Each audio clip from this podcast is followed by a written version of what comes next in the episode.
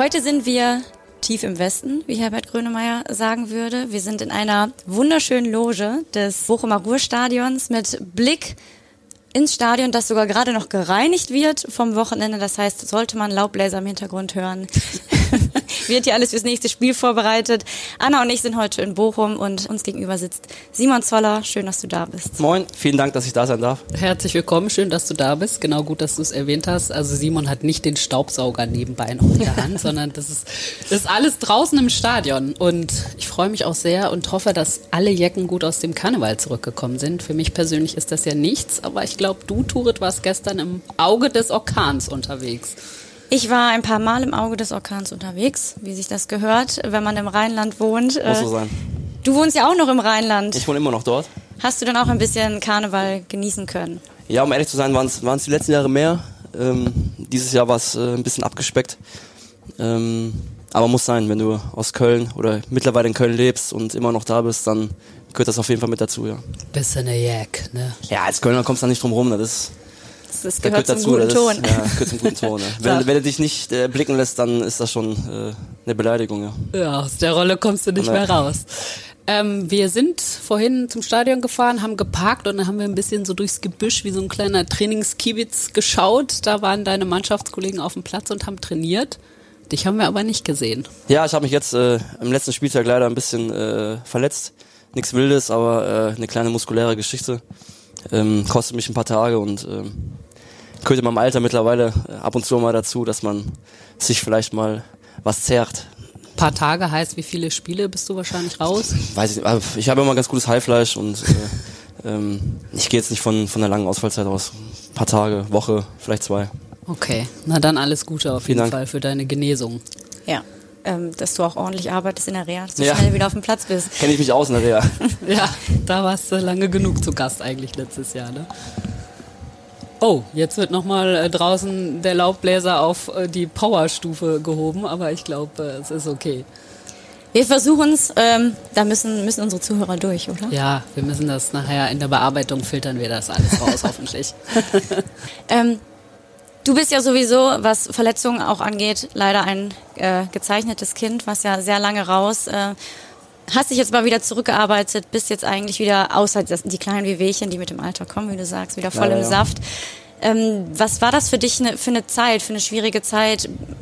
Bist du, bist du vielleicht auch als Mensch ein bisschen daran gewachsen?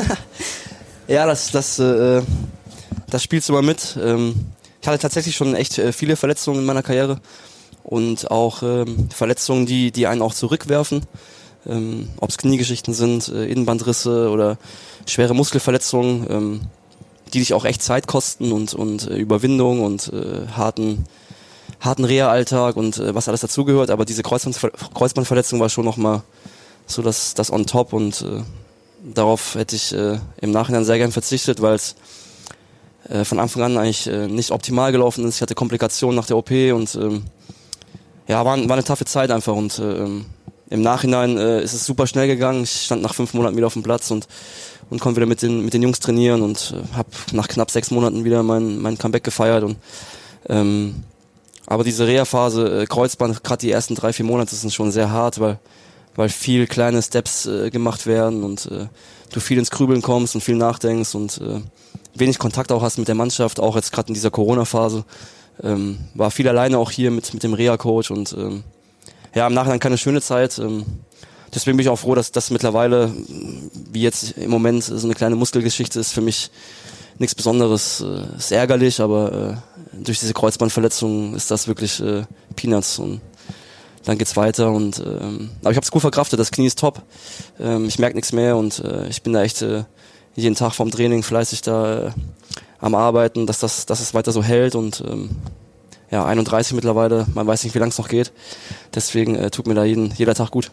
Ich erinnere mich tatsächlich an dein Comeback. Ich war nämlich auch da und wir haben ah, ein. Interview ja, nach stimmt. dem Spiel gemacht. Ja, ja, ne? stimmt, ja, da weiß ich noch, du warst natürlich sehr erleichtert, alle hier im Stadion. Also die Fans haben dich wirklich äh, dafür gefeiert, dass du zurückgekommen bist. Und die Geschichte zeigt ja eigentlich auch, ich finde, das begleitet ja auch so ein bisschen deine Karriere, dass du einfach ein totaler Kämpfer bist, oder? Ja, also ich habe tatsächlich äh, wenig, äh, wenig geschenkt bekommen äh, im Laufe meiner Karriere und musste mich immer, ob es in Köln war oder auch äh, in der Jugendphase gerade, äh, wo ich auch echt schwere Verletzungen hatte, immer so ein bisschen durchkämpfen. Und ähm, ich hatte hier in Bochum, habe kurz vor meiner Verletzung äh, noch gesagt, dass das so meine glücklichste Zeit ist äh, in meiner Karriere, und, weil ich einfach viel erleben durfte hier mit Aufstieg und ein wichtiger Teil von, von diesem Verein auch sein darf. Und ähm, dann so zurückzukommen und äh, hier von den Fans so gefeiert zu werden, ist schon sehr besonders. Ne? Ähm, habe das sehr gerne mitgenommen und dann durch, durch diesen Nichtabstieg in dem Jahr auch noch, dass das funktioniert hat und wir wieder jetzt auf einem einigermaßen guten Weg sind. Das ist schon eine besondere Geschichte hier und ähm, ich hoffe, dass das noch äh, eine Zeit lang weitergeht so. Ja. Apropos guter Weg, würde ich sagen. Dann lass uns doch mal über die aktuelle sportliche Situation sprechen. Es ist nicht nur oben in der Tabelle ganz spannend, sondern unten auch. Ihr steht jetzt momentan, also stand heute auf Platz 16 mit 19 Punkten, punktgleich mit Hoffenheim und Stuttgart und habt zwei Punkte mehr als Hertha. Das mal so als Basis auch für unsere Zuhörer. Ich finde, es ist ganz interessant, weil man sieht zum Beispiel Hertha und Hoffenheim, das sind ja eher so Mannschaften, die eigentlich nicht für den Abstiegskampf gemacht wurden, sage ich mal, während Augsburg und und Stuttgart sich ja schon damit auskennen. Also was würdest du sagen, so die, die Erfahrung, diese Situation sofort annehmen zu können, weil man sie eben kennt, wie wichtig ist das? Ja, gerade hier, ähm, gut, mit Augsburg ist natürlich ein Paradebeispiel, die, die jedes Jahr so gefühlt äh, mit auf der Liste stehen bei den bekannten Experten. Ähm, wir als, als VfL Bochum äh, ähm, von vornherein eh immer ähm, da gehandelt werden und äh, wir aber, glaube ich, eine gute Basis hier geschaffen haben, aufgrund der letzten Jahre, dass wir einfach eng zusammenstehen und ein Verein sind, der, der sich da nicht so aus der Ruhe bringen lässt. Klar, Trainerwechsel jetzt am Anfang der Saison ähm, auch mit reingespielt. Ähm, aber man sieht, dass andere Mannschaften auch extreme Probleme haben. Und gerade so Mannschaften, wie du sagst, äh, Hoffenheim, ähm, die jetzt vielleicht nicht so äh, vom Kopf her gemacht sind für, für diese Situation. Ähm, aber ich denke, dass es am Ende diese fünf, fünf, sechs Mannschaften sein werden, die, die sich da unten äh, nichts nehmen wollen. Und ähm, ja, es wird, ich, ich gehe fest davon aus, dass es bis zum Ende äh, gerade diese, diese Mannschaften sind, die, die da äh, drum kämpfen werden. Und der Start, den wir, den wir hingelegt haben am Anfang ähm, mit, mit diesen sechs Spielen ohne, ohne Punkt, ähm, haben wir jetzt so gefühlt langsam wieder aufgeholt und äh, wir sind auf einem guten Weg. Durch den Trainerwechsel, durch dieses, äh, durch diesen Impuls, äh, seine, seine Idee vom Fußball, die Jungs, die er mitgebracht hat, ähm, das ist schon alles sehr harmonisch und äh, nimmt uns da mit. Es ist sehr wichtig hier auch, äh, gerade mit so einer Truppe, die schon lange zusammen ist, dass man die Jungs auf seine Seite kriegt und ähm, steht und fällt mit, mit Erfolgserlebnissen. Und die hatten wir unter ihm, ähm, gerade in den Heimspielen. Und ähm, diese 19 Punkte sind für den Stand im Moment, glaube ich, in Ordnung. Hast du das Gefühl, dass es für dich persönlich, dir als Spielertyp, vielleicht auch leichter fällt, weil du bist einerseits, du hast es ja schon mehrmals gesagt, vielleicht auch ein Routinier. Ja. Du hast solche Situationen schon, schon durchgemacht, du kennst das. Also glaubst du, du kannst mit so Situationen, Abstiegskampf auch ganz gut umgehen? Ja, also klar, äh, umso länger man dabei ist und, äh, weiß ich jetzt nicht, 12, 13 Jahre erste, zweite Liga jetzt äh, auf dem Buckel hat, ähm, verschieben sich auch so ein bisschen die persönlichen Rollen. Ich habe in Köln jetzt nie ähm, sag ich mal, diese ganz große Rolle gespielt. Ich war eher so einer von, von diesen 15, 16 Jungs, die da mit rumgeturnt sind und trotzdem mein, mein Teil dazu beigetragen habe. Hier ist es nochmal ein bisschen anders jetzt. Ähm, durch diesen Erfolg, den man, den man auch in der zweiten Liga hatte mit Aufstieg und ein wichtiger Teil auch, äh, Vertragsverlängerung und äh, einfach auch viele Spiele mittlerweile absolviert hat. Ich glaube, das nächste Spiel dürfte mein hundertstes sein, glaube ich, hier in Bochum. Ähm, da erlebt man einfach auch was und ähm, man ist dann trotzdem ein Teil von diesem Ganzen, aber vielleicht nochmal in einer anderen ja, Stellung in einem Verein an sich. Und klar versucht man äh, äh, Situationen, die man schon mal erlebt hat, äh, anderen Jungs äh, irgendwie zu sagen. Und wenn ich mich dran erinnere, die Startphase jetzt mit diesen sechs Niederlagen, äh, ähm, die ist sehr besonders und das, das erleben viele Spieler vielleicht nur einmal in ihrer Karriere. Ich habe es in Köln schon so erlebt. Und äh, damals gab es äh, ja fast schon Parallelen zu dieser Situation. Und dann versucht man frühzeitig einzugreifen und die Jungs mal zusammenzuholen und klar mit dem Trainer dann auch äh, drüber zu sprechen. Und ähm, wie gesagt, da sind wir schon, diese Konstellation hier mit Kapitän äh, Toto und äh, Manu, die schon lange hier im Verein sind, die kennen das hier alles und auch dieses Umfeld und diese fußballverrückten äh, Fans und äh, Ruhrpott einfach an sich äh, ist sehr speziell und ähm, das tut schon ganz gut, dass man Jungs hier hat, die das, die das so kennen und äh, mit denen man drüber sprechen kann. Du hast ja auch die Handschrift vom Trainer angesprochen. Er sagt ja auch, äh, Grundordnung ist gar nicht so wichtig. Das sagen ja mittlerweile viele Trainer, dass die Grundordnung nur fürs Papier der Aufstellung sozusagen da ist, sondern er sagt, es geht darum, dass die äh, beste Mannschaft auf dem Platz steht und dass klare Prinzipien herrschen. Was sind denn seine Prinzipien? Guter Trainer jetzt äh, äh, ähm, kommt aus dieser berühmten äh, Leipzig-Schule mit äh, Pressen und Hochstehen und Angreifen und Vollgas und Zweikämpfe und Gegenpressing und ähm, das ist schon für mich persönlich ein Fußball, mit dem ich mich äh, total so äh, ja, identifizieren kann. Und ähm, man muss fit dafür sein, man muss äh, ans Limit gehen können und das ist vielleicht so, was ich eigentlich immer konnte. Ähm, Wenn es fußballerisch jetzt nicht so ganz Kram bei mir aussieht, dann ist es das, was ich auf jeden Fall kann. Ähm, und es ist tatsächlich so, dass es gar nicht so wichtig ist bei ihm im Moment, dass, dass wir irgendwelche Systeme oder irgendwelche äh, Experimente da starten, sondern ganz einfachen, äh, ganz einfachen Fußball spielen, der uns auch gerade hier im Stadion sehr entgegenkommt und ähm, das ist Zweikämpfe annehmen und pressen und hochstehen, unser Spiel einfach durchzudrücken. Lange Bälle, zweite Bälle. Ähm, und das haben wir gerade in Heimspielen extrem gut geschafft äh, und da auch unsere Punkte geholt äh, mittlerweile.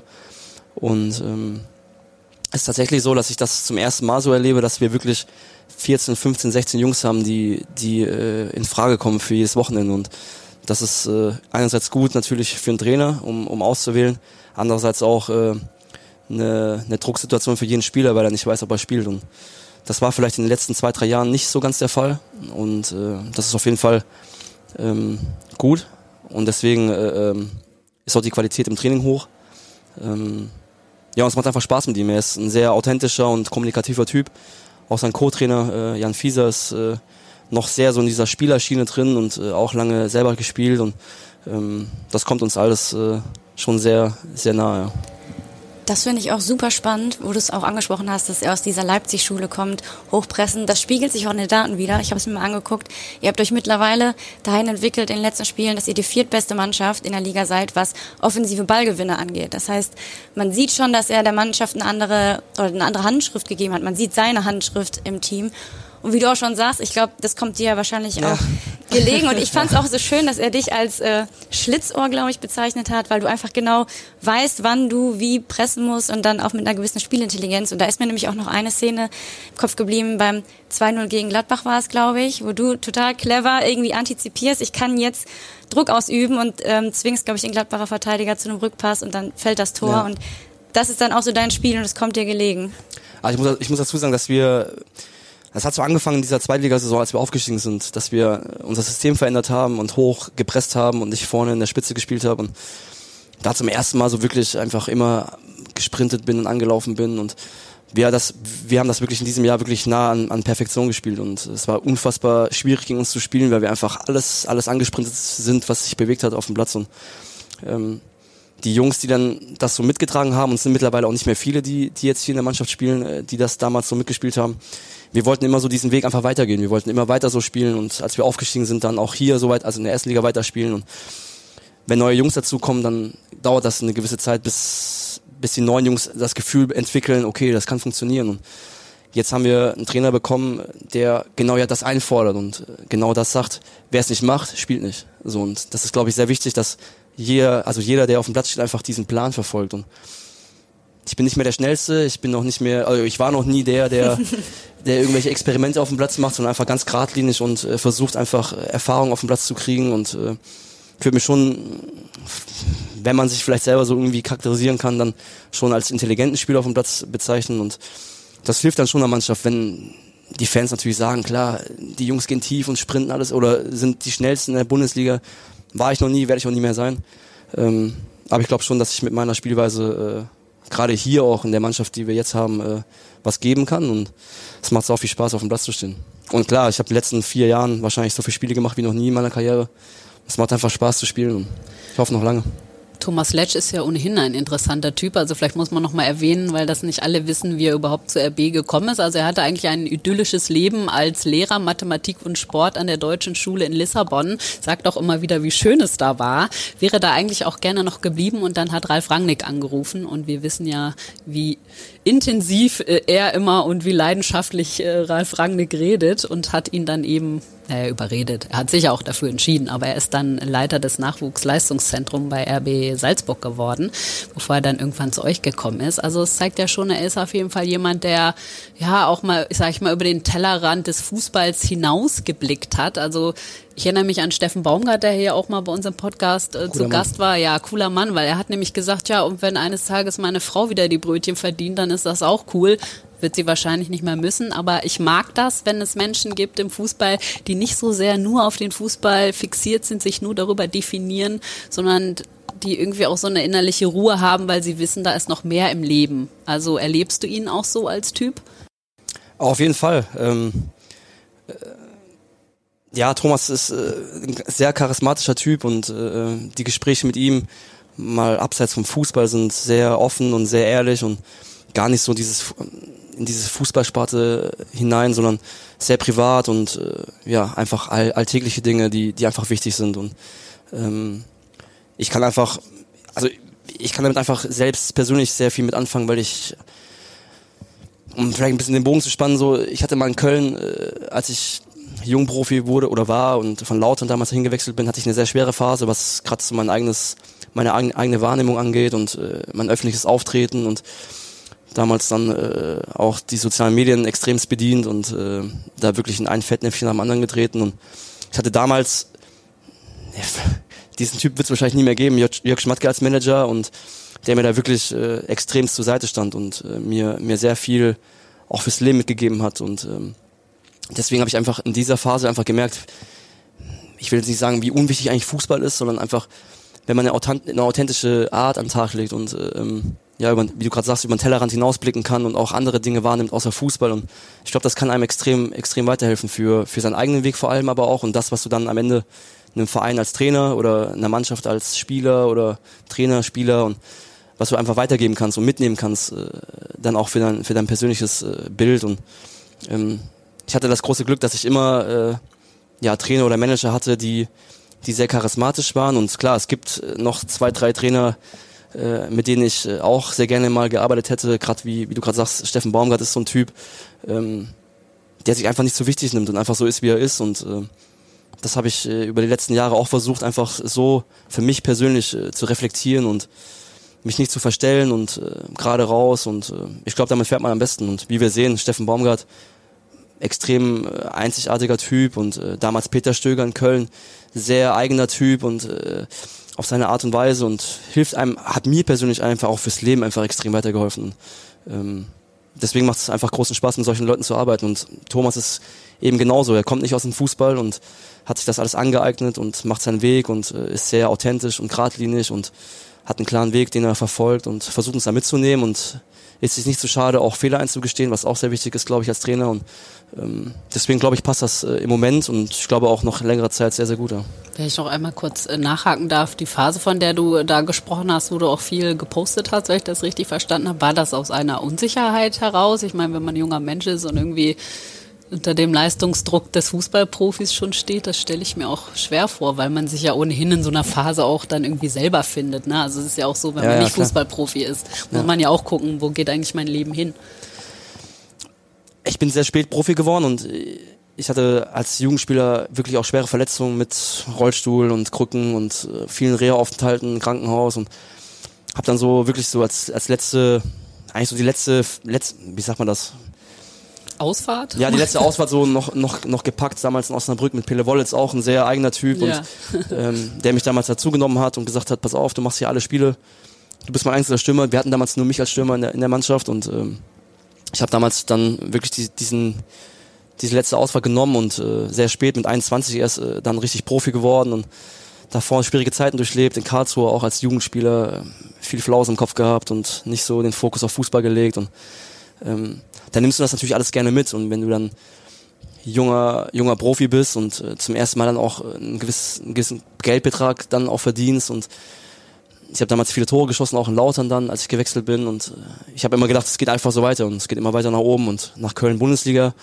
äh, dann äh, ich dachte einfach, es geht immer weiter. Und ich habe dafür wenig investiert damals, äh, gerade so was mein Körper angeht und so Selbstreflexion und äh, bin damit einfach brutal auf die Schnauze gefallen. Und wenn Peter und, und äh, Jörg Schmatke damals nicht gewesen wären, dann wäre das wahrscheinlich für mich so die Endstation gewesen, was Bundesliga angeht. Und ich bin den beiden extrem dankbar, dass sie mich einfach geerdet haben und mir Sachen auf den Weg gegeben haben, die mich immer noch äh, manchmal einholen und die ich mir manchmal so im Kopf wieder wieder raushol, wenn es vielleicht mal irgendwie, wenn ich mal vielleicht eine falsche Ausfahrt nehme und ähm, es war sehr wichtig für mich in der in der Zeit und davon zehre ich immer noch. Mhm. Super, wenn man so Wegbegleiter hat, ne? Hast, hattest du auch sowas während deiner Karriere, irgendwie einen Trainer oder jemanden, der dich beeinflusst hat? Ich hatte viele Trainer, die mich beeinflusst haben, viele gute, auch einige weniger gute Trainer, wie man das immer so hat. Muss man ähm, auch durch ja, wahrscheinlich. Ich glaube, dass es bei uns natürlich immer noch was anderes war, weil wir nie so im öffentlichen Druck ausgesetzt waren. Zu meiner Zeit, äh, zu meiner Profizeit jedenfalls noch nicht. Ich glaube, du konntest ja noch ziemlich gut dein Leben leben und nicht jeder Fehltritt ist direkt in der ja, Presse zerrissen klar. worden. Das heißt, du bist da schon, du fliegst ein bisschen unterm Radar und du hast nicht eben diesen Druck, den die Jungs haben. Deswegen ähm, hatte ich es, glaube ich, ein bisschen einfacher. Natürlich war mein Konto auch nicht so gefüllt wie das der Jungs, aber rein sportlich gesehen ähm, muss ich schon sagen, dass es für uns dann schon noch ein bisschen leichter war. Wobei das sehr schön ist im Moment, dass, also ich kenne ja auch durch die Zeit jetzt in Köln auch und durch meine Reha-Phasen auch mal Spielerinnen kennengelernt, die mit mir die gleiche Reha-Phase durchlaufen haben oder in der gleichen Reha auch waren und ähm, es ist im Moment schön zu sehen, dass, dass, dass dieser Weg Frauenfußball einfach äh, einen extremen Sprung gemacht hat, auch jetzt Turniere, die man verfolgt oder auch charismatische, charismatische Spielerinnen, die, die einfach auch was darstellen und irgendwie Initiative ergreifen und da Bock drauf haben, das nach vorne zu bringen. Das ist schön zu sehen. Ähm, klar, was du sagst, äh, das, der finanzielle Aspekt ist natürlich immer noch weit unter dem, was was ihr opfern müsst, ist ja nichts, also ist eigentlich kein großer Unterschied zu uns, sondern ihr verzichtet auch auf extrem viel und das auch schon früh und ist jetzt kein großer, äh, also es sollte normalerweise nicht so nicht so groß klaffen, immer, immer noch, wie es wie es ist und ähm, ist trotzdem schön zu sehen, dass es, dass es nach vorne geht. Also das ist mein Gefühl zumindest. Ja, absolut, es tut sich was.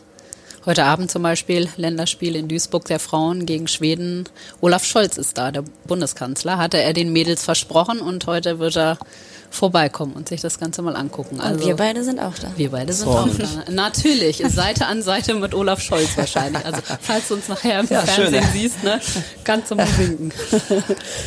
ähm, Du hast ja Manu Riemann schon angesprochen oder auch äh, euren Kapitän. Das sind ja auch wirklich so zwei Gesichter des VfL Bochum und ich, irgendwie bin ich ja Fan von Manu Riemann. Ich finde immer, man hat das Gefühl, der ist immer druff, wenn man das mal so sagen darf. Ist er eigentlich auch abseits des Platzes immer auf der Überholspur eins, unterwegs eins. oder?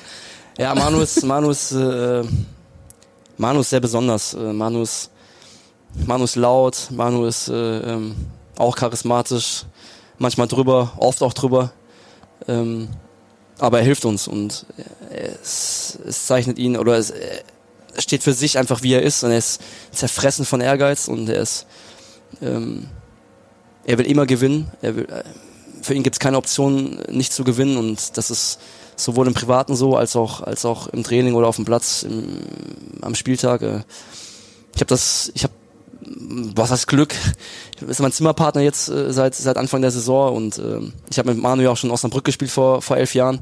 Deswegen äh, kennen wir uns schon relativ lange und für mich ist das mittlerweile ähm, ja würde schon fast sagen entspannt. Äh, für viele Leute, die ihn jetzt zum ersten Mal so kennenlernen oder auch auf dem Platz sehen oder wie er sich gibt oder wie er ist, ist das fern aller Liefen und ähm, er ist mittlerweile ein sehr sehr guter Freund von mir geworden und äh, er würde einem immer helfen. Du kannst ihn nachts anrufen, wenn er wenn du Probleme hast. Und das ist auch äh, eine außergewöhnliche Fähigkeit von ihm. Er ist ja einfach ein guter Freund geworden. Und äh, er hilft uns ungemein mit seinem Torwartspiel. Und gerade auch, wenn ich dran dran denke, die zweite Liga, als wir aufgestiegen sind, sein Spiel ist äh, extrem besonders. Und es gibt wenige äh, Torhüter, die die mit dem Ball am Fuß so umgehen können wie er. Und äh, ich kann mich an Zeiten erinnern in Osnabrück, wenn, äh, wenn 11 gegen 11 war im Training, dann hat er einfach mitgespielt vorne links und äh, es war kein Unterschied, es war kein Qualitätsabfall und ähm, er ist ein sehr besonderer Typ und für diesen Verein und äh, er ist mittlerweile, glaube ich, auch schon seit acht, sieben, acht Jahren hier. Sechs, sieben Jahren schon hier. Ja, auf jeden Fall eine lange Zeit und ähm, er steht so für die letzte, letzte erfolgreiche oder jetzt die momentane erfolgreiche Zeit vom VfL Bochum und genauso Toto Lucia, ähm, ist wahrscheinlich der netteste äh, Mensch, Mitspieler, Freund, den ich jemals in meinem Leben kennenlernen werde. Ähm, und äh, ein ganz fantastischer Typ und auch mittlerweile ein sehr guter Freund von mir geworden. Und ähm, die beiden Jungs und die Jungs, die auch schon länger hier sind, stehen einfach für diese letzte oder die, diese Phase, diese Periode erfolgreich VfL Bochum Aufstieg, Nicht-Abstieg, erste Liga, ähm, viele Ziele erreicht und äh, den VfL Bochum positiv einfach äh, in Deutschland auf der Deutschlandkarte wieder platziert und mit den Jungs macht es einfach ex extrem viel Spaß. Auf dem Platz als auch privat. Mir fällt da noch eine lustige Anekdote zu Manuel Riemann ein. Das ist schon ein bisschen her, da war ich mal hier bei einem Pokalspiel und ich hatte einen Mietwagen bekommen. Es war eine Angeberkarre. Es war mir echt unangenehm. Die, die heulte schon so laut im Parkhaus auf und alle Männer haben natürlich immer aus dem Auto so, hallo, hallo. Und dann habe ich hier vorne am Stadion geparkt und nach dem Spiel gehe ich zurück und wer steht ganz fasziniert vor diesem Auto? Manuel Riemann. Ah, du hast ja eine geile Karre. Ich musste ihm dann natürlich gestehen, das ist leider nicht mein Auto. Aber das fand ich sehr witzig ja. Das sind so Anekdoten, die erzählt man noch Jahre später wahrscheinlich. Ja, das ist doch, er scheint ja ein Fable auch zu haben für Autos. Ja, ich habe einige, Aber, einige Geschichten Welcher Spieler nicht, oder? Also. Doch, einige wahrscheinlich schon. Ist es dir denn, du hast jetzt gerade gesagt, dass du auch einige sehr enge Freunde im Fußball, äh, gerade hier in Bochum gefunden hast. Ist es so, dass du auf jeder deiner Station immer, du hast ja bei, ja, zum Beispiel Köln, erwähnt, Kaiserslautern gespielt, Osnabrück und jetzt auch Bochum nimmt man in jeder Station, findet man immer gute Freunde? Sind das immer, hast du mit vielen noch Kontakt oder sind das immer so eins, zwei, zu denen man den Kontakt hält, die einfach auch Freunde fürs Leben werden, weil man viel mit denen vielleicht auch erlebt hat, durchgemacht hat? Äh, ja, schon. Ähm, also es ist immer unterschiedlich. Köln, die Köln-Zeit war einfach von dem her besonders, weil wir einfach eine brutal erfolgreiche Zeit da geschrieben haben, von fünf Jahren äh, mit fast identischen Mannschaft einfach vom Aufstieg bis nach Europa mit fast der gleichen Mannschaft und punktuell verändert und gleicher Manager, gleicher Trainer und ich will jetzt nicht sagen, dass das ja Freunde fürs Leben ist ein sehr großer Begriff, aber es gibt Jungs, mit denen ich immer noch äh, in Kontakt bin ähm, und man sich auch trifft und zum Essen geht und auch Spaß hat und auf Hochzeiten jetzt war oder wenn die Kinder geboren werden, dann einfach auch damit dabei sein kann und also jetzt nicht im Kreissaal, sondern etwas später das, das miterleben darf. Und, ähm, und das war in Köln schon sehr speziell. Klar, jetzt in Osnabrück mit Manu, äh, der jetzt mit mir jetzt hier nochmal beim VfL diesen Weg noch weitergegangen ist und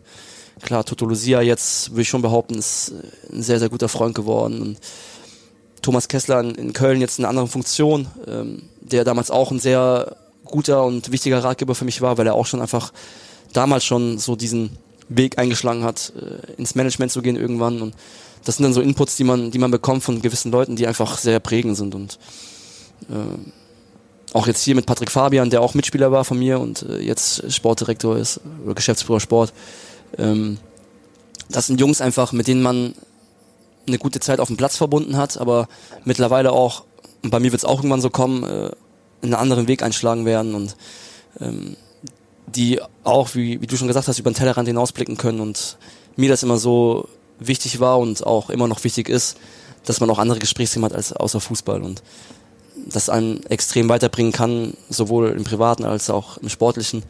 Ähm, ja, ich würde sagen, es an zwei Händen abzuzählen in den letzten 15 Jahren, was ich so mitgenommen habe an wirklich wichtigen Ratgebern fürs Leben und äh, Jungs, die du auch kennst, mit Tim Heubach zum Beispiel, äh, der auch jetzt äh, letztes Jahr seine Karriere beendet hat.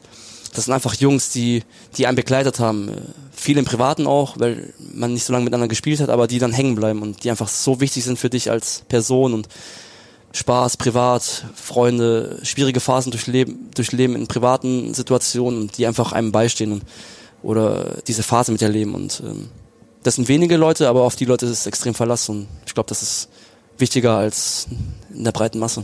Mhm. Also mannschaftliche Geschlossenheit auch im Kreissaal. Ja. nee, das nehmen wir mit, genau. Du hast ja äh, gerade schon angesprochen, auch mal im Privaten schwierige Zeiten. Also du hattest ja letztes Jahr, ich darf man das sagen, einfach mal so ein beschissenes Jahr, kann man glaube ich sagen. Da hast du dich auch geäußert, dass das wirklich emotional, sowohl privat als auch sportlich, sehr herausfordernd war. Jetzt haben wir ja ein neues Jahr, jetzt ist 2023. Wie empfindest du jetzt gerade dein Leben? Ja gut, letztes Jahr war, äh, war außergewöhnlich mit äh, Verletzungen und äh, Kreuzbandriss und du verlagerst deine ganzen Gedanken einfach auf diese, diese Verletzung und versuchst da alles auszublenden, was für den privaten Bereich einfach auch echt schwierig ist und ähm, versuch's klar, weil es das ist, was du kannst und was was dir wichtig ist, ist nun mal Fußball und dafür haben wir, du ja auch, viel geopfert und du willst das weitermachen und mittlerweile auch in einem Alter, wo man nicht mehr weiß, ob es nach so einer Verletzung nochmal funktioniert und da hatte ich wirklich auch vom Kopf her echt eine schwierige Phase und äh, war auch da froh, dass ich Jungs hatte oder auch im privaten Umfeld Leute hatte, die, die mir da geholfen haben. Und klar, meine private Situation, durch das, dass sie öffentlich ist oder war, ähm, gehört nun mal dazu. Und ich habe das jetzt die letzten zehn Jahre leider so, oder was heißt leider, so erleben müssen. Und man, man wächst daran, man, man gewöhnt sich daran. Und ähm, so wie es jetzt ist, ist es gut, ist es okay. Und ähm, 2023, äh, klar, wenn man, ich habe, ich sag immer, wenn ich, wenn man älter wird, aber äh, umso länger du dabei bist, gerade auch in dieser Fußballszene und ähm, nehme ich im Moment auch so wahr, auch durch diese Kreuzbandverletzung, wenn man zurückkommt, die Leute freuen sich für dich und es sind viele Leute, ob es Trainer sind oder Spieler, die, die man gar nicht kennt und die zu einem kommen und sagen, es ist schön, dass du wieder da bist und das sind besondere Momente und, und deswegen macht es einfach Spaß man, man nimmt das dann mehr wahr als junger Spieler, wenn du wenn du Jungprofi wirst und, und dann zum ersten Mal auf dem Platz stehst, dann ist alles neu und alles groß und man nimmt das alles gar nicht so wahr. Und wenn man älter wird, so ist mein Gefühl, äh, nimmt man einfach Sachen wahr, die, die für einen früher nicht, nicht besonders oder wichtig ersch erschienen sind. Und wenn ein Trainer jetzt wie, wie in Freiburg, äh, Christian Streich, zu einem kommt und einen Arm und sagt, so, es ist einfach schön, dass du wieder auf dem Platz stehst. Und das sind schöne Momente. Und das ist nicht die Seltenheit äh, mittlerweile, auch bei mir jetzt persönlich und egal, ob Spieler sind oder nicht. Deswegen ist 22 ist gut geendet und 23, wenn es so weitergeht, mal abgesehen jetzt von der kleinen Geschichte jetzt gerade muskulär, ähm, hoffe ich, dass wir den Klasse erhalten, dass wir mit, mit, der, mit dem Verein einfach noch weiter erste Liga spielen und, ähm, und ich vielleicht noch ein, zwei, drei Jahre im Tank habe, um noch zu spielen. Ne? Was ist denn, du hast jetzt auch gerade schon gesagt, einige deiner Wegbegleiter haben jetzt auch schon andere Wege eingeschlagen, ähm, neben Fußball, nach dem Fußball. Wo siehst du dich denn oder was sind deine Pläne? Du sagst gerade, du hoffst, du hast noch ein paar Jahre im Tank. Ähm, wo siehst du dich danach? Hast du schon Pläne, was du danach machen möchtest? Oder guckst du noch gar nicht so weit? Doch schon, also hat sich auch so ein bisschen verlagert durch die letzten zwei, drei Jahre. Auch jetzt mit Verletzungen hat man auch viel Zeit zum Nachdenken. Und gerade so Jungs wie, wie Thomas Kessler oder Patti jetzt hier im Verein, ähm, auch Gespräche in diese Richtung einfach jetzt gar nicht so für mich persönlich, sondern einfach auch, man sieht einfach, was möglich ist. Und wenn man ein authentischer Typ ist, und das sind die beiden Jungs, kann ich so behaupten, äh, dann, dann, dann ist dieser Weg einfach auch, ja, vor, also nicht vorgegeben, aber äh, die Jungs sind dafür prädestiniert. Und das sind Jungs, die in der ersten Reihe stehen können, weil die einfach was darstellen und charismatisch sind.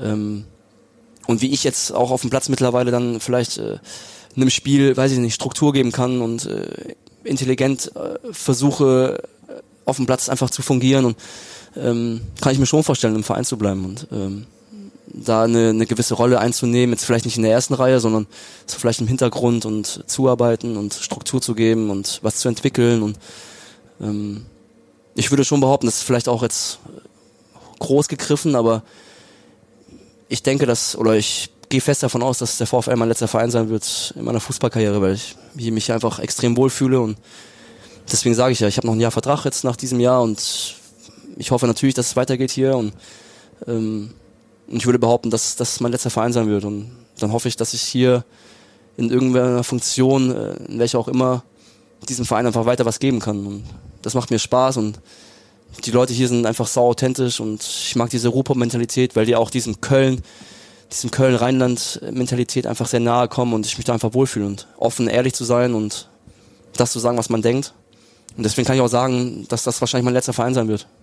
Weil ich einfach das Gefühl habe, mein Körper auch nicht jünger wird.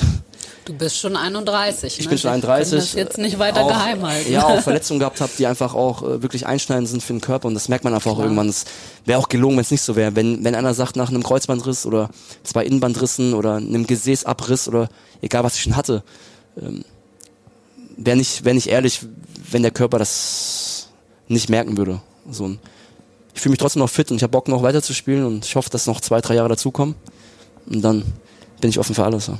Dorit hat das ja vorhin schon erwähnt, du hast ja bei Lautern gespielt, bei Köln, Bochum, das sind ja alles Traditionsvereine. Ist das eigentlich Zufall oder ist das genau diese Mentalität, die dich einfach perfekt widerspiegelt und dass das eben auch bei der Auswahl deiner Vereine quasi eine Rolle gespielt hat? Ja, es ist überraschend, dass ich mich mit dem jetzigen Trainer so gut verstehe, weil er aus dieser Leipzig will. Nein, Spaß beiseite.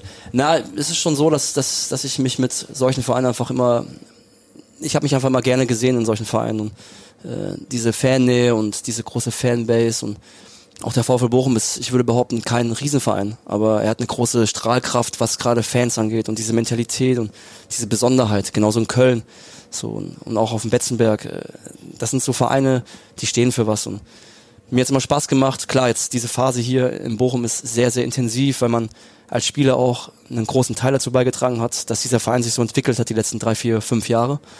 Und deswegen ist das vielleicht nochmal eine andere Emotionalität oder ein anderes Wahrnehmen für mich persönlich, was man hier in dem Verein einfach so geschaffen hat. Und ähm, deswegen wird dieser Verein hier wahrscheinlich immer ja der besonderste Verein in meiner Karriere bleiben, weil ich einfach hier die positivsten Spiele und Erlebnisse gefeiert habe in meiner Karriere und, und auch die, die schwierigsten Phasen meines Lebens, egal ob es privat war oder auch jetzt sportlich, äh, durchleben musste. Und ähm, deswegen macht es mir Spaß, in solchen Vereinen zu spielen, weil einfach die Leute authentisch sind, die Fans einfach für was stehen und diese, Men diese Mentalität hier in, diesem Verein kommt meiner einfach, ich würde schon sagen, 100% gleich. Andererseits ist es aber natürlich auch nicht einfach, weil Nein, du eine große nicht. Fanbase hast Überhaupt nicht. und es nicht läuft, dann hast du natürlich auch Überhaupt viel nicht. Gegenwind. Es gibt, glaube ich, Vereine, in denen man als Spieler einfacher arbeiten kann. Äh, Mit Sicherheit. Mit mehr Ruhe und weniger, dass immer drauf geguckt wird, was du machst. Also ich glaube, da in der Hinsicht ist es natürlich auch äh, manchmal auch undankbar, sogar bei so einem Verein zu spielen, bei Auf so einem jeden Fall. Traditionsverein.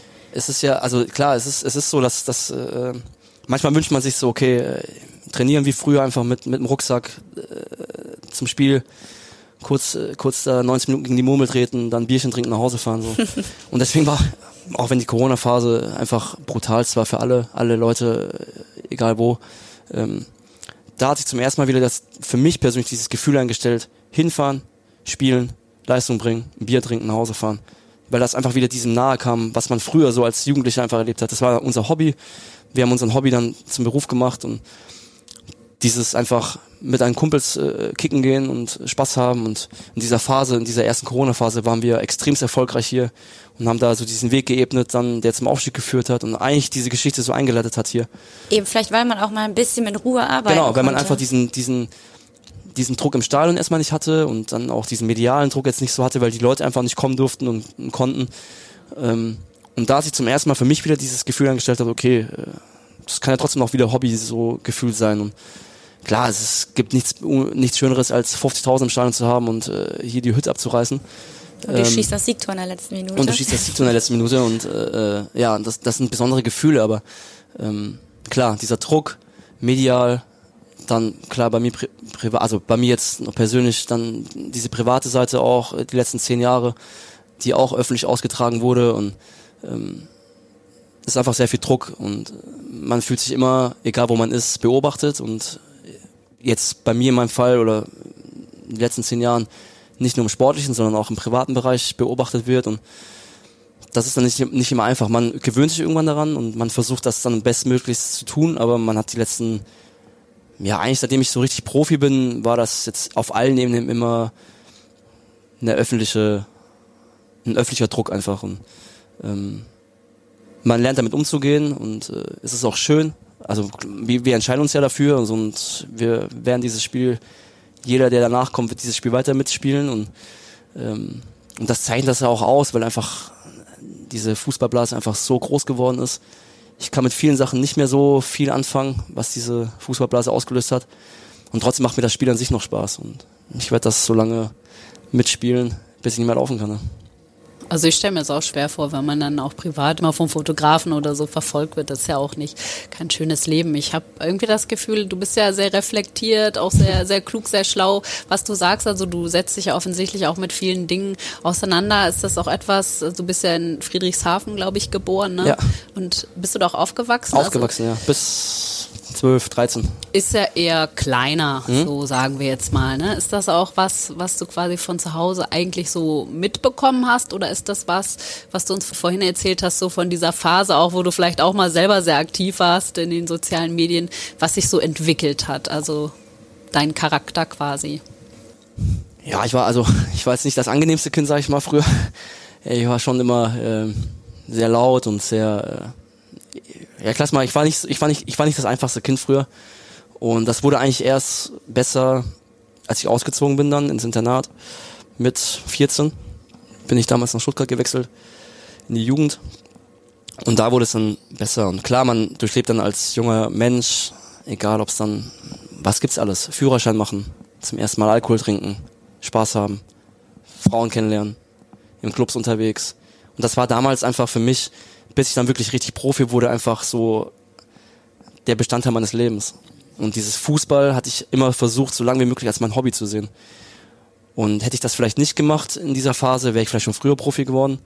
So, aber ich will das, ich will eigentlich von dieser Phase nichts missen, weil mich das jetzt am Ende dann so viel nachdenken lassen hat müssen und äh, ich musste so viel reflektieren und so viele Dinge auch aufarbeiten, so aus dieser Phase einfach, dass ich mittlerweile einfach, ja, wie soll ich das sagen, einfach diese, diese 15 Jahre, die ich jetzt einfach Fußball spiele und auch öffentlich und äh, Profi und macht das dann am Ende auch aus und ähm, viele Dinge würde ich nicht mehr so tun im Nachhinein. ähm, aber umso schöner ist es jetzt einfach, äh, wie ich gerade gesagt habe, so wenn ich weiß nicht, ob wenn du wenn du als Typ auf dem Platz, äh, ich sag jetzt mal übertrieben, ein Idiot bist und weiß nicht, ob dann die Leute hinkommen und, und freuen sich mit dir, wenn du wieder zurück bist. So, und das zeigt dann für sich einfach, wenn man Projekte auch vorantreibt, äh, egal ob es im sozialen Bereich ist oder ähm, und die Leute das einfach positiv sehen und sich man für irgendwas steht am Ende. Ich glaube, das ich das für mich das Wichtigste, dass, dass man für was steht. Und äh, das ist mir in den letzten vier, fünf Jahren gerade auch hier, glaube ich, besser gelungen als davor. Und ähm, man wächst dann daran und man versucht dann für sich einen guten Weg zu finden. Und dafür gehört für mich einfach auch so Selbst Selbstreflexion dazu und es ist manchmal auch schmerzhaft. Gerade jetzt auch, klar, sportlich erstmal und auch diese Kreuzbandgeschichte hat mich dann auch nochmal viel nachdenken lassen, aber auch im privaten Bereich. Aufarbeiten, sich hinterfragen, was war gut, was war nicht gut und gehört dazu. Und nur so kommst du dann irgendwie auch weiter und im Fußball genauso. Und wenn ich alles so gemacht hätte wie am Anfang meiner Karriere, dann wäre ich jetzt nicht hier. Und das hat mich entwickeln lassen und es macht großen Spaß. Manchmal auch schmerzhaft, wie viele Dinge. Aber am Ende, glaube ich, bringen sie dich weiter. Und nur so, glaube ich, findest du dann für dich persönlich auch einen guten Weg. Hört sich so klugscheißerisch an, aber. Ist ja so. Ist ja so. Man wird ja im Leben öfters vor Herausforderungen Voll. gestellt, ob das jetzt beruflich ist ja. oder privat. Wir haben ja viel über Ausfahrten gesprochen. Ja. Manchmal muss man irgendwie eine andere Ausfahrt nehmen und man weiß aber noch gar nicht, welche ist die richtige. Und das sind natürlich dann keine schönen Momente, aber man weiß ja auch, irgendwann findet man die richtige und dann nimmt das Leben auch wieder Fahrt auf. Ist auch, glaube ich, egal, wie alt man ist. Also Veränderungen gehören ja immer auf zum jeden Leben Fall. dazu. Ne? Wichtig. Ne? Das Leben ist irgendwie immer in Bewegung. Ja sozusagen. Ja, das stimmt. Was mich auch noch mal interessieren würde, ich weiß, du fotografierst, glaube ich, auch ganz gerne, oder?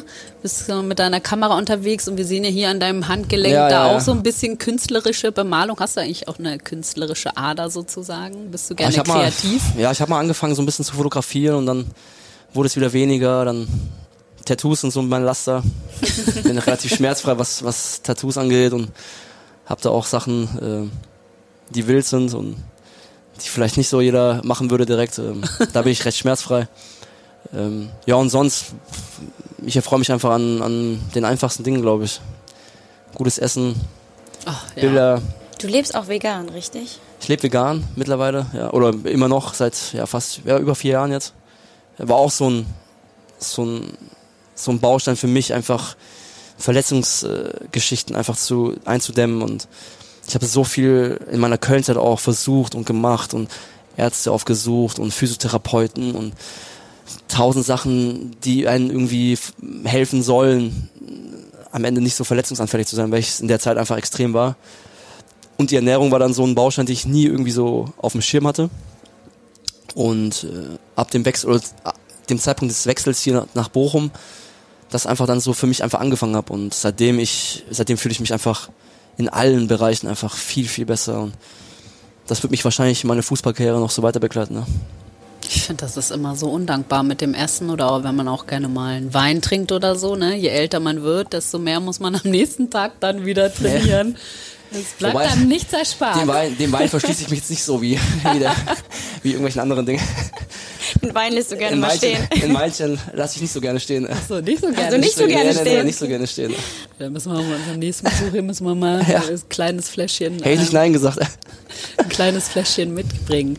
Ich glaube, äh, bevor wir gleich zum Ende kommen, wir haben ja vorhin schon mal, weil eine Sache wollten wir beide gerne noch erwähnen, haben wir schon mal kurz über den Frauenfußball äh, gesprochen. Da tut sich ja einiges. Nichtsdestotrotz sind wir ja jetzt letzte Woche oder vorletzte Woche sind wir ja fast vom Stuhl gefallen, als wir dann gehört haben, dass Saudi-Arabien jetzt äh, der neue Sponsor der Frauenweltmeisterschaft in Australien und Neuseeland ist. Also das setzt Wahnsinn. dem Ganzen natürlich die Krone auf. Ein Land, wo Frauen seit, ich glaube, anderthalb Jahren überhaupt erst den Führerschein machen äh, Wahnsinn.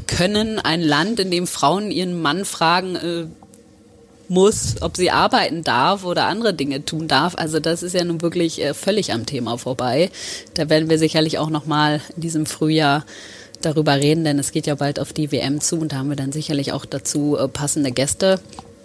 Aber ich finde es auch immer ganz interessant, denn lustigerweise, das zeigt ja auch immer so ein bisschen die Bipolarität der Medien. Cristiano Ronaldo ist ja auch nach Saudi-Arabien gewechselt und da hat übrigens keiner was dazu gesagt. Ne? Also da könnte man ja auch mal das mal kritisch hinterfragen. Aber das macht dann keiner, weil die Heldenverehrung, wir sprachen ja auch beim Thema Messi schon mal darüber, die greift dann natürlich wieder. Wahrscheinlich haben das schon viele sehr kritisch gesehen, aber es ist nicht so äh, draufgehauen worden, einfach auch medial. Aber ich finde auch, also Ja, kritisch, weil, weil er da hingegangen ist, weil es sportlich für ihn eigentlich ja irgendwie keinen Sinn macht, weil Überhaupt keinen. Äh, nee, weil er ja vorher auch gesagt hat, er möchte irgendwie Champions League spielen und weil sich jetzt vielleicht auf gut Deutsch gesagt, aber natürlich gerne nochmal den Sack voller Geld abholt, aber so das überhaupt das zu kritisieren, zu sagen, er ist da hingegangen, obwohl diese Missstände in dem Land sind, das habe ich eigentlich wenig gesehen, fand ich. Ja, das stimmt. Und auch im Zuge der Frauen-WM, nach der Verkündung habe ich jetzt, ähm, dass Saudi-Arabien Sponsor der Frauen-WM wird, habe ich aber auch keinen großen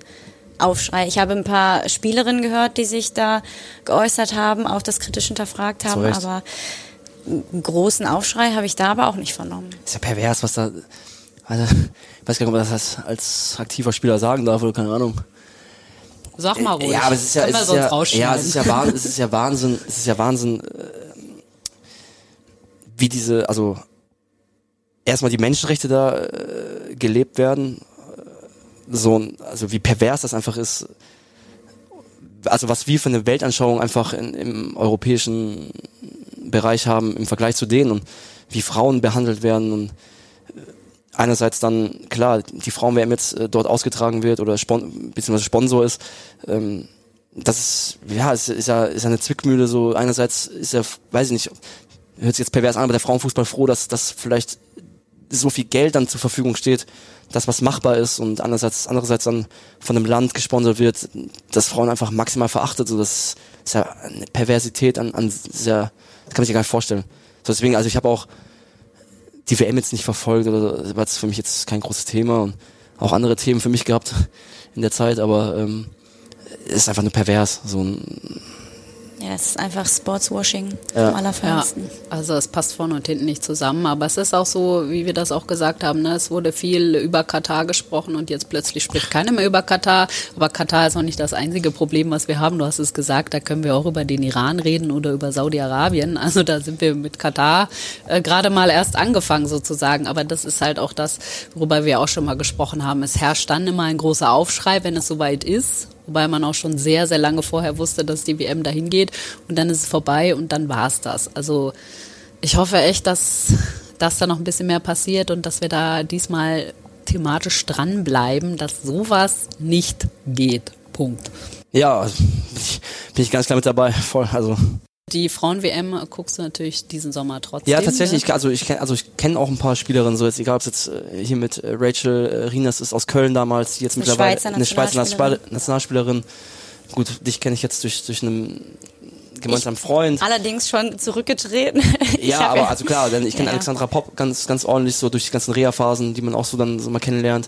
Ich habe viel Kontakt gehabt mit Julia Quinn jetzt, die auch von mir aus Friedrichshafen kommt, die jetzt auch mit ihrer Kreuzband-Geschichte da Ja, jetzt auch wieder durchgemacht hat. ähnliches durchgemacht haben, wieder echt viel in Kontakt waren und man kriegt dann schon viel mit und so und, und gerade was, wie gesagt, so ich habe auch am Hand des Weges von Julia zum Beispiel gesehen, wie viel du opfern musst, so und wie viel du einfach auch investierst und das meine ich ja mit diesen, mit dieser Kluft, die noch immer herrscht, so das finanzielle klar ist, das Sponsoring nicht so wie im Männerbereich und äh, die Zuschauerzahlen sind nicht die im Männerbereich, aber trotzdem diese Kluft, die, die immer noch herrscht, irgendwie aufzufangen. Und wenn ich an Spielerinnen denke, die, die noch einen zweiten Job haben, um ihre Miete zu bezahlen in Köln, so, das ist an sich Wahnsinn. Und das ist trotzdem Bundesliga, WM und jeder freut sich und jeder, jeder postet nochmal was und jeder, jeder bekannte, weiß ich nicht, Politiker oder wer es ist, äh, postet nochmal ein Selfie und, und sagt, ja, viel Erfolg und nach der WM interessiert sich kein Mensch mehr dafür. Und das finde ich auch so, so ein bisschen ein schmaler Grad, was das angeht. Und deswegen ist es immer schön, dann mit, mit, mit wirklich Spielerinnen zu reden, die man auch kennt und das einfach nochmal wirklich aus, aus nächster Nähe mal, mal zu hören, was eigentlich passiert und klar, jetzt Julia jetzt äh, zum Beispiel bei Bayern, die haben natürlich die besten Möglichkeiten, um ihre Kreuzbandreha zu machen. Ne? Aber ich kenne auch jetzt hier Anna, Anna äh, Gerhard von Yannick, die Schwester, so die jetzt auch das zweite Mal oder dritte Mal schon ihren Kreuzbandriss gehabt. So, wenn ich überlege, was für Möglichkeiten sie hat äh, bei Vereinen oder bei Mannschaften, ist halt nicht mal annähernd das, was, was normalerweise Standard ist für so ein Leistungssport, Reha, Kreuzband. So, und das an sich ist schon bitter. Ja, das sind Themen, die wir hier auch immer wieder mit unseren Gästen eigentlich im Podcast besprochen haben, dass Anspruch und Realität, das klafft einfach sehr weit auseinander. Die, die einfach die Bedingungen sind teilweise noch nicht da, nee. wo sie sein sollten. Wie du sagst, es gibt Vereine wie beispielsweise Bayern München. Wolfsburg, da Bayern. Wirst du gut betreut, da hast du eine gute Grundlage, aber es gibt auch sehr viele Vereine, wo noch sehr viel Luft nach oben Ja gut, ich habe beim FC gespielt fünf Jahre, ne? Wenn ich allein der Profibereich, äh, also Trainingsbereich, Gelände, Kabinen, allein wie es in der Bundesliga da ist als Männer, das ist schon bitter. Und wenn ich überlege, was die Frauen da durchmachen, will ich gerade drüber nachdenken. Ich erinnere mich daran, äh, vor kurzem habe ich eine Veranstaltung zum Frauenfußball moderiert, da war Christian Keller da und der hat auch gesagt, so als eine seiner ersten Amtshandlungen hat er erstmal eine Waschmaschine gekauft, damit die Mädels ihre Trikots nicht mehr selber ja. waschen müssen. Ne? Wo man denkt, oh Gott, da fängt Natürlich. es schon an. Das ist ein offenes Geheimnis, also auch jetzt beim FC, das kriegt man ja auch jetzt mit, auch mit hier mit, wie ist Thomas Kessler zum Beispiel. Diese Bereiche sind ja auch zum Beispiel am Geisburgheim offensichtlich. Da ist einfach, das hat mit Leistungssport oder selbst im Männerbereich nichts mehr zu tun. So, und wenn ich überlege, dass das schon im Profibereich Männer schon nichts mehr damit zu tun hat, dann brauchst du über die Frauen ja gar nicht reden. So, wenn ich überlege, ich, also ich kenne die Kabinen von den Frauen unterm Franz Kremer. So, das ist erbärmlich. So ein, das ist Bundesliga, ne? Also das hat mit Bundesliga nichts zu tun. Ja, aber gut, dass du das auch nochmal sagst, weil Synergien zwischen Männern und Frauen bei den Vereinen, das war ja auch schon bei uns oft ein Thema, die auch ganz oft gar nicht da ist. Also die nee. leben so nebeneinander her, aber man profitiert quasi nicht voneinander. Und das ist ja dann auch interessant, was du erzählst, dass wenn du eben dann die Mädels, ich meine, Alexandra Popp, die ist ja so ein bisschen wie du fast vom Charakter, die ist ja, hat sich ja auch wahnsinnig dann zurückgekämpft und ist wirklich nochmal wie Phoenix aus der Asche emporgekommen bei der Europameisterschaft letzten Sommer. Deshalb hat ihr das ja auch jeder so gegeben gönnt, Natürlich. weil sie einfach sich so zurückgebissen hat. Natürlich. Und wir haben ja auch mit ihr gesprochen, sie war ja eigentlich ja. schon kurz vorm Aufgeben, ne? Das kann man. Ja, und die stellt was da, weißt du, so die, die, die, die steht für was. So die, die ist charismatisch, die spricht aus, was sie denkt. Auch manchmal vielleicht auch mal ein drüber so, aber ist ja bei Steffen Baumann genauso. Der ist auch manchmal vielleicht ein drüber, aber am Ende des Tages ist das ein Typ. So, und der steht für das, was er, was er sagt. Der entschuldigt sich auch, also klar, vielleicht entschuldigt er sich auch manchmal, aber so, der hat nichts zu entschuldigen, so, der ist einfach wie er ist. Alexandra ist so und äh, Steffen Baumgart ist so und alle diese Typen, Jürgen Klopp ist so und wird immer so sein. So, das sind einfach Typen, die stehen für was. Und Thomas Müller, gutes Beispiel. So, ist ein Spieler, der immer das sagt, was er denkt. So, und der Großteil, der ihn sieht, mag ihn, weil er einfach so ist, wie er ist. So, und ich glaube, das ist das Wichtigste, dass du selber einen klaren Weg hast. Alexandra hat das, überleg mal, was sie alles schon hatte, dass sie überhaupt noch laufen kann, das ist schon Wahnsinn. So, und die hat jetzt eine EM gespielt, vom anderen Stern. Macht einfach Spaß, Leute zu sehen, zuzugucken, zu hören. Finde ich auch. Und ich finde, dann ist es eben auch egal, ob Mann oder Frau da ist. Völlig egal. Absolut jeder das was zu sagen, jeder Man, bringt die Leistung. Wir brauchen diese Gesichter einfach im Fußball, egal ob Mann oder Frau. Und Alex Popp wird heute Abend als Nationalspielerin des Jahres geehrt. Also Recht. Und sie macht heute Abend ihr 125. Länderspiel ja, auch. Äh, Großer gute Tag. Marke. Ja. Und du machst ja bald dein 100. Spiel, haben wir ja vorhin gelernt. Also es könnte ja Köln am 10. März, Freitagabend habe ich hier notiert. Das könnte ja, bis dahin schaffst du es aber wieder, Könnte oder? funktionieren, ja. Könnte funktionieren. Da ja, das ist trumpfst du dann ganz groß auf für den VfL Bochum. Das sind 50 Meter Luftlinie von mir, wo ich wohne, so das ist schon besonders klar. Und ich kenne noch ein paar Jungs. Jonas Hector ist ein guter Freund von mir und Toni Modest jetzt in Dortmund, äh, der ja lang, lange da gespielt hat, ist auch ein sehr guter Freund von mir und es sind schon noch ein paar, paar alte Weggefährten, die man da so trifft und sieht und das ist immer besonders.